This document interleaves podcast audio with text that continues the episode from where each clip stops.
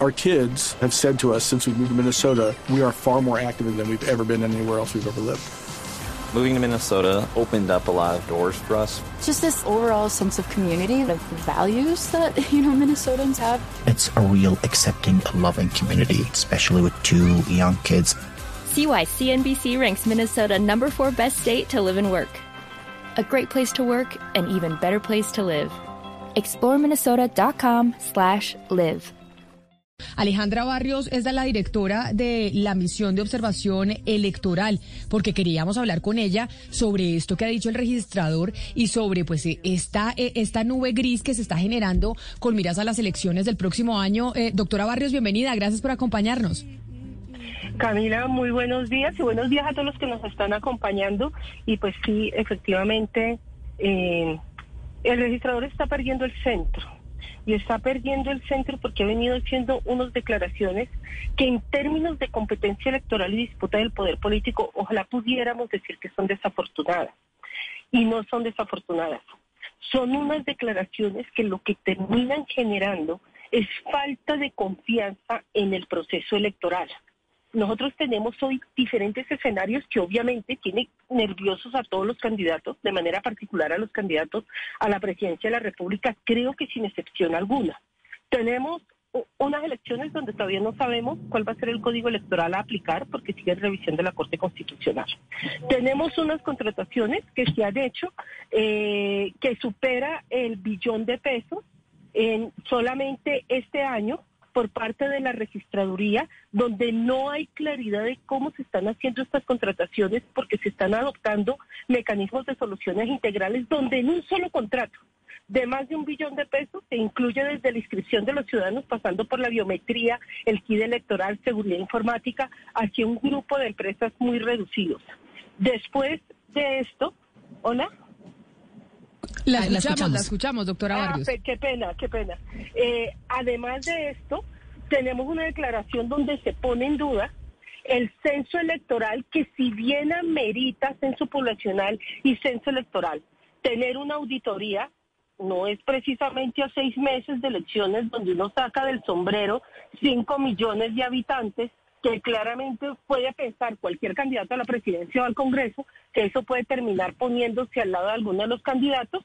Y finalmente, pues estamos en pleno proceso de reglamentación de las circunscripciones transitorias especiales de paz y ponemos una cereza en el pastel diciendo, si usted no tiene confianza y considera que no tiene garantías, no se presente, como si estuviéramos hablando de ir a un restaurante donde si no me gusta, eh, me puedo cambiar de restaurante.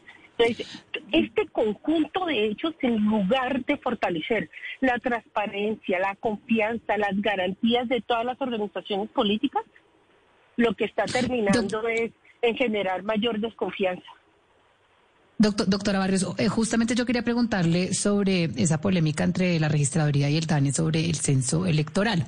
Y se lo quiero preguntar porque en este momento hay un proyecto de ley que lo que busca básicamente es poner en un rango institucional pues al DANE para, para que justamente pues no haya estas peleas. Entonces lo que quiere el Congreso al final es decir, vea, las cifras de que arroje el DANE pues son institucionales y aquí nadie las puede llegar a objetar. ¿A usted eso le parece conveniente?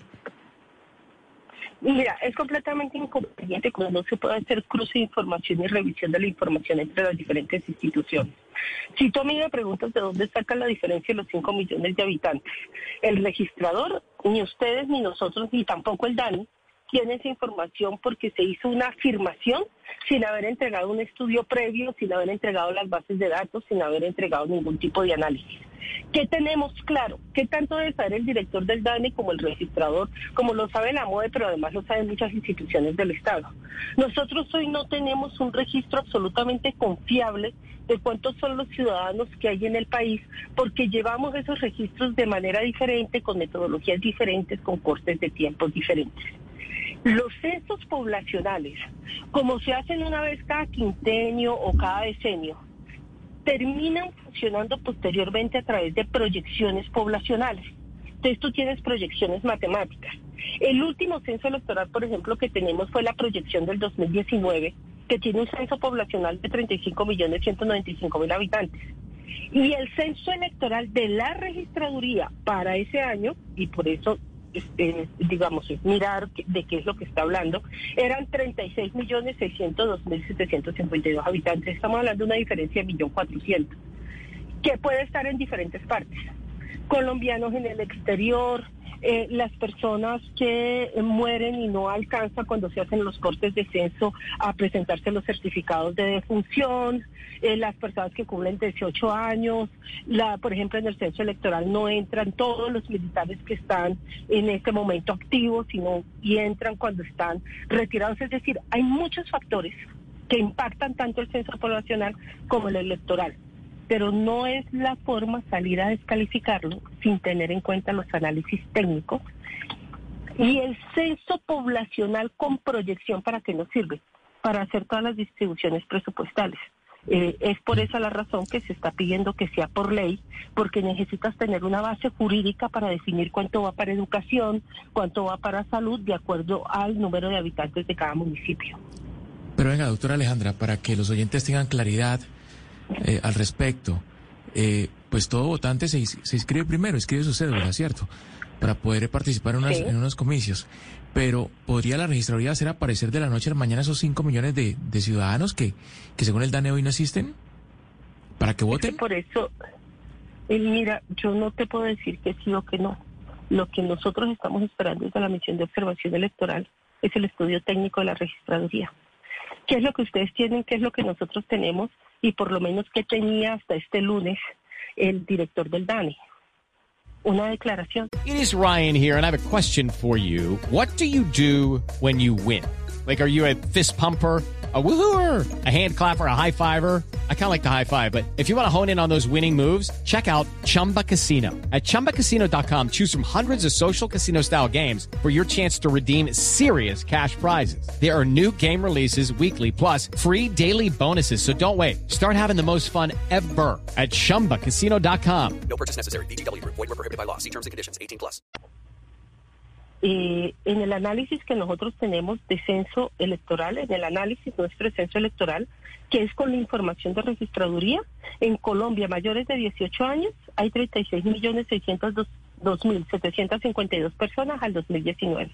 El nuevo censo electoral exacto con número de personas inscritas lo vamos a tener en enero del próximo año todo, el dato exacto.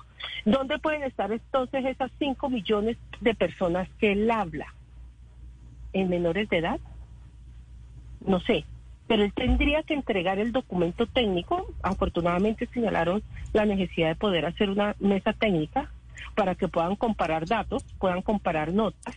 Eh, pero sin, sin esa información lo único que tenemos es una declaración y desde la declaración no puedes hacer inferencias.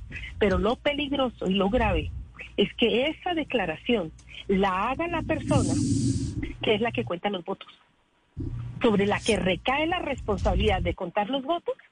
Es decir, yo soy la que cuento los huevos y te digo que en la canasta hay cinco huevos más. Y tú me dices, pero si siempre hemos coincidido con este dato en la canasta, ¿cómo me estás diciendo que son cinco huevos más? Eso es lo que estamos esperando que técnicamente se explique. Doctora Barrios. ¿De dónde salen esos cinco millones de ciudadanos? Sí, doctora Barrio, pero, pero teniendo la información que usted nos está diciendo y digamos en ese panorama de incertidumbre y con lo que conocemos, conociendo la historia electoral de Colombia, para usted, ¿cuál sería en, en el panorama regional las regiones que son más vulnerables a un fraude? Mira, nosotros qué tenemos hoy en términos de, y ahora te voy a hablar de la registraduría, y se lo voy a hablar con datos. Nosotros en Colombia tenemos una distorsión de datos electorales en torno al número de ciudadanos, la, el censo poblacional frente al censo electoral. ¿Qué es lo que nos dice la lógica? Que debe siempre haber más censo poblacional que electores, ¿sí o no? Porque en todo municipio están los menores de edad, al menos, menores de 18 años. Eso significa que siempre tienes más población que electores. Nosotros tenemos en este momento en departamentos de Santander, Baupés, Bolívar y Huila, por ejemplo, entre esos tres tenemos el 13% de un censo poblacional que es, perdón, censo electoral que es mayor que el número de habitantes. En 18 departamentos de este país, en 18, eh, tenemos municipios que tienen más censo electoral, hay más personas que votan que las que habitan en ese municipio, incluyendo los niños. Y cuando nosotros estamos viendo algunos municipios de manera particular, por ejemplo Puerto Santander, el norte de Santander, tiene un 100% más de censo electoral que de censo poblacional. Ese tipo de distorsiones es el tipo de distorsiones que ojalá en esa mesa técnica que tengan con el DANE puedan estar mirando la registraduría y el DANE, porque esto lo que hace es generar falta de credibilidad en la data que entrega la registraduría.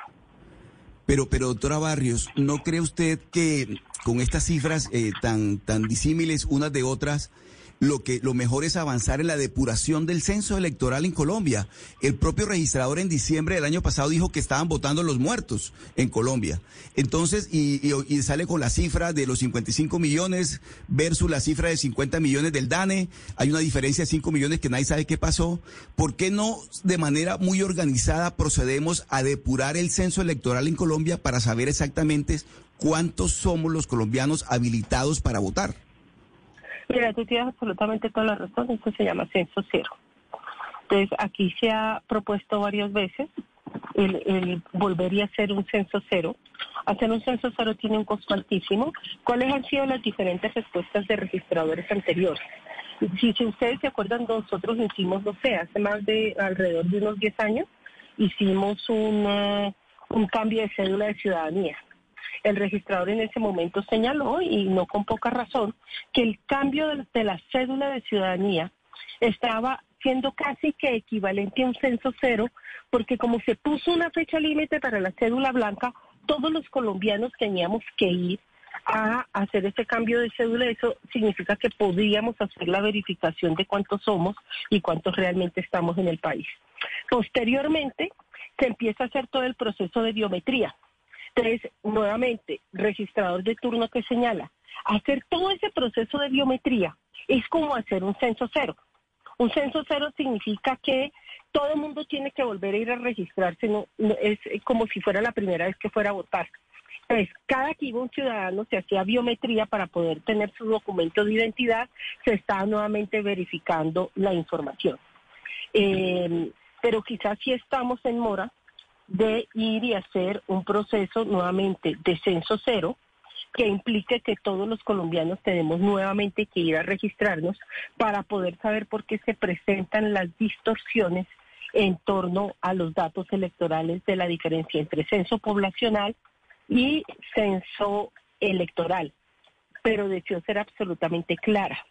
La diferencia que a la MOE le da entre censo poblacional y censo electoral para mayores de 18 años es de un millón, casi un millón y medio de personas, un millón cuatrocientas mil personas, no cinco millones de personas.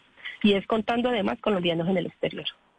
Pues doctora Barrios, a nosotros nos alegra que exista la misión de observación electoral y que puedan hacer ustedes seguimiento a esto que dijo el registrador, que después se echó para atrás, que dijo que van a hacer unas mesas con, eh, con el director eh, del DANE, porque si no puede quedar un manto de duda para las elecciones del próximo año, que además pues seguramente estarán eh, reñidas y con un país que anda muy polarizado. Mil gracias por estar con nosotros hoy aquí en Mañanas Blue.